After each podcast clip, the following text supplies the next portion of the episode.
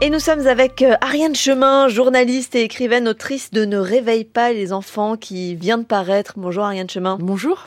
Un livre qui est consacré à ce suicide d'une famille française à Montreux en Suisse le 24 mars 2022. Un homme, sa femme, sa sœur et leurs deux enfants se jettent euh, du septième étage d'un balcon, euh, rappelez-vous. Sa vision de la vie, c'était vivre avec sa sœur. Hein. Ils étaient clairement inséparables. Hein.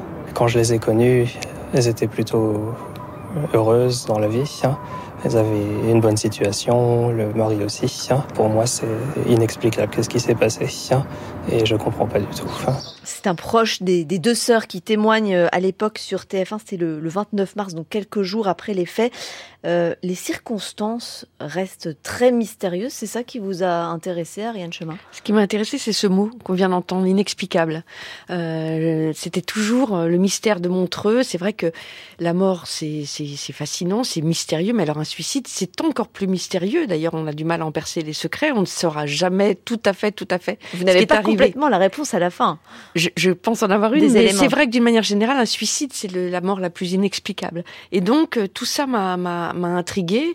Et euh, ce qui m'a le plus euh, intéressé au départ, je crois, c'est que ces deux jumelles étaient des petites filles d'un écrivain très très connu en Algérie, très connu encore aujourd'hui dans le Maghreb, et que on en faisait assez peu de cas en Suisse et en France qui s'appelle Mouloud Feraoun. Oui, qui a écrit euh, Le fils du pauvre, qui est, je dirais, l'équivalent de nos mots de Sartre. Tout le monde étudie Mouloud Feraoun en sixième, en CM2 en Algérie. Tout le monde le connaît. C'est un enfant kabyle qui raconte qu'il est l'un des premiers de sa famille à aller à l'école. C'est un livre euh, très touchant. Euh, et j'ai aussi lu, je me suis plongée dans son journal qui raconte la guerre d'Algérie entre 1954 et 1962. Et là, je suis fascinée par ce livre, par ce journal, parce que je lis la vie d'un homme traqué, traqué par l'OS. Et qu'est-ce qui vous voilà, qu'est-ce qui vous intéresse là-dedans En fait, les deux histoires, vous pensez qu'elles sont vraiment entrelacées?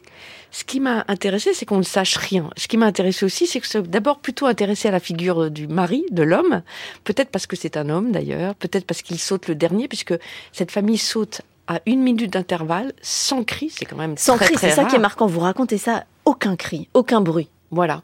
Et donc je me penche sur l'histoire de, de, ces jumelles, de leur grand-père, et puis tout d'un coup j'ai l'impression que la mère de famille a semé des petits cailloux blancs, et je me mets à suivre ces petits cailloux blancs. Par exemple, je vais dans son ancien euh, euh, cabinet dentaire euh, en Normandie, et je m'aperçois. C'est une chirurgienne en fait. Est orthodontiste, voilà. Et je m'aperçois d'abord qu'elle a abandonné d'un coup comme ça, comme si elle avait peur que de quelque chose.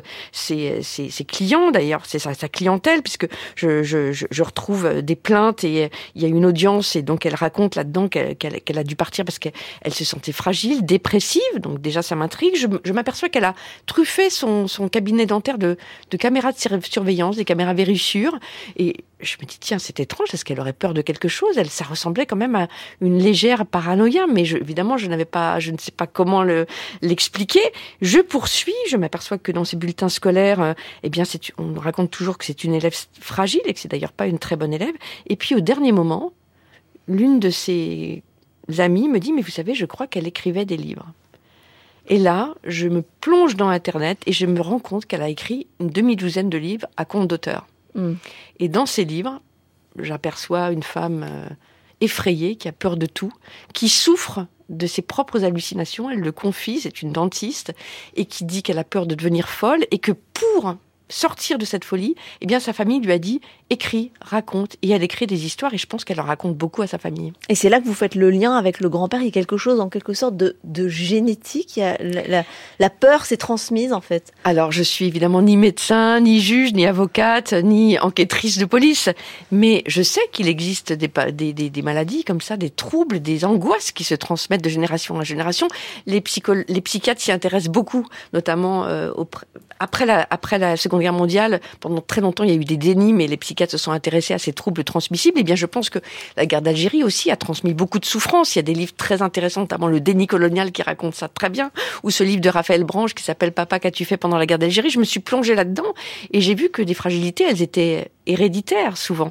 Alors évidemment, je suis incapable de vous dire si cette fragilité de cette mère de famille, qui à mon avis quand même est le pivot de cette histoire, vient est directement héritée de la guerre d'Algérie, mais j'ai aimé raconter ces correspondances et puis peut-être aussi faire revivre la, figure de Mouloud Feraoun, grand écrivain qui a été, je me suis dit, est-ce que c'est pas un déni français au fond? Pourquoi on n'a pas remonté cette ascendance quand même spectaculaire, incroyable. Je me dis, elles auraient été les petites filles d'Albert Camus, tout le monde aurait parlé d'Albert Camus. Et là, personne n'a parlé de Mouloud Feraoun. Mmh. Et donc ça montre qu'on a quoi un problème avec notre histoire et que c'est symptomatique dans ce suicide-là? Peut-être. En tout cas, c'est une figure qui a été euh, rappelée extrêmement rapidement, mais mais je trouve que me plonger dans son journal fait revivre cette figure de cet homme qui a été quand même assassiné par l'OS de manière dramatique. À l'époque, ça avait d'ailleurs fait beaucoup de bruit.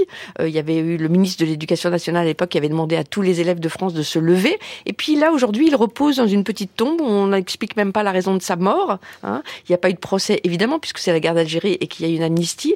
Et c'était aussi peut-être euh, une manière euh, inconsciente de faire revivre, pour moi, cette figure de la littérature algérienne. Alors, votre livre Ne réveille pas les enfants, c'est un roman ou c'est une enquête? C'est surtout pas un roman. Je n'ai absolument jamais voulu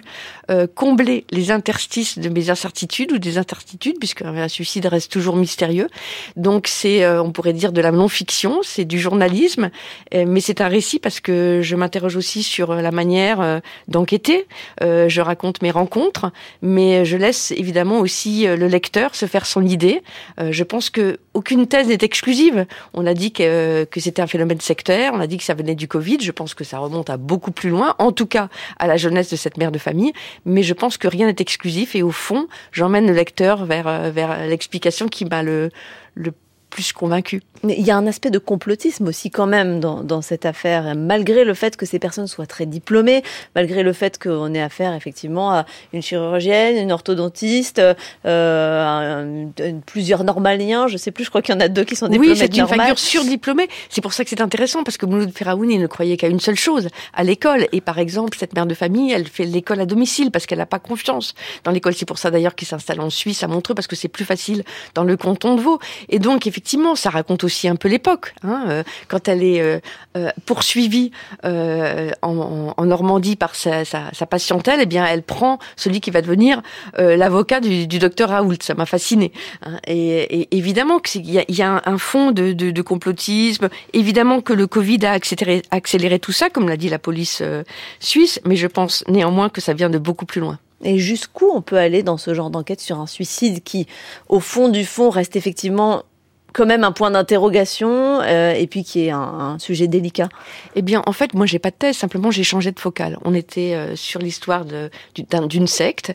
On pensait que le père de famille était plutôt la personnalité dominante. Moi, je mm. suis partie sur complètement autre chose. Et puis, quand le dossier a été clos euh, au mois de mai, j'ai noté que la police suisse avait fait un communiqué où il disait euh, voilà, les deux femmes sont les personnalités fortes, dominantes, et l'homme est un faible. Et j'étais déjà arrivée à cette conclusion en partant du grand-père. Donc, ça a plutôt conforté euh, mon enquête, mais évidemment, je n'ai pas la prétention de clore ce dossier. Simplement, j'ai pris euh, voilà une autre euh, une autre paire de lunettes et je me suis intéressée à ces femmes, à ces petites filles d'un écrivain algérien tué par l'OAS. Et finalement, euh, ces histoires de d'écrivains, euh, parce que vous en avez euh, vous en avez écrit plusieurs, vous avez parlé, notamment de, de Romain Gary, là on, a Mouloud Ferraoun qui est, qui est un autre écrivain. C'est aussi romanesque, c'est une sorte de mise de mise en abîme. Vous écrivez sur les écrivains? Je crois qu'en fait les vies d'écrivains m'intéressent et peut-être que ça a été le moyen pour moi de de rentrer dans cette histoire terrible qui a c'était compliqué pour moi. Je pouvais pas avoir de la compassion pour une mère de famille qui meurt avec ses enfants. Et grâce à, l'exploration de ce passé, je crois que j'ai réussi à me plonger dans l'histoire et à trouver d'y intérêt. Et, c'était à la fois une enquête sur le passé, puisque j'ai essayé de reconstituer l'assassinat de Mouloud Feraoun, et une enquête sur le présent. Et ça vous a laissé cette enquête sur, sur quoi? Est-ce que vous avez une petite frustration de ne jamais avoir complètement la confirmation de, de ce que vous avez on trouvé? jamais, mais j'ai trouvé intéressant de ne pas aborder l'affaire comme elle l'avait été faite. Et euh, c'est vrai que je n'étais pas convaincue par cette thèse euh, sectaire, survivaliste. Donc j'ai choisi euh, une autre focale, et, je dois dire que le dernier communiqué de de, de la police Suisse m'a plutôt donné raison, puisqu'ils se sont intéressés aux deux sœurs et beaucoup moins euh, à la secte. Ariane Chemin, autrice de Ne réveille pas euh, les enfants euh, aux éditions du sous-sol, qui vient donc de, de sortir en librairie. Merci d'être venue sur France Inter. Merci à vous.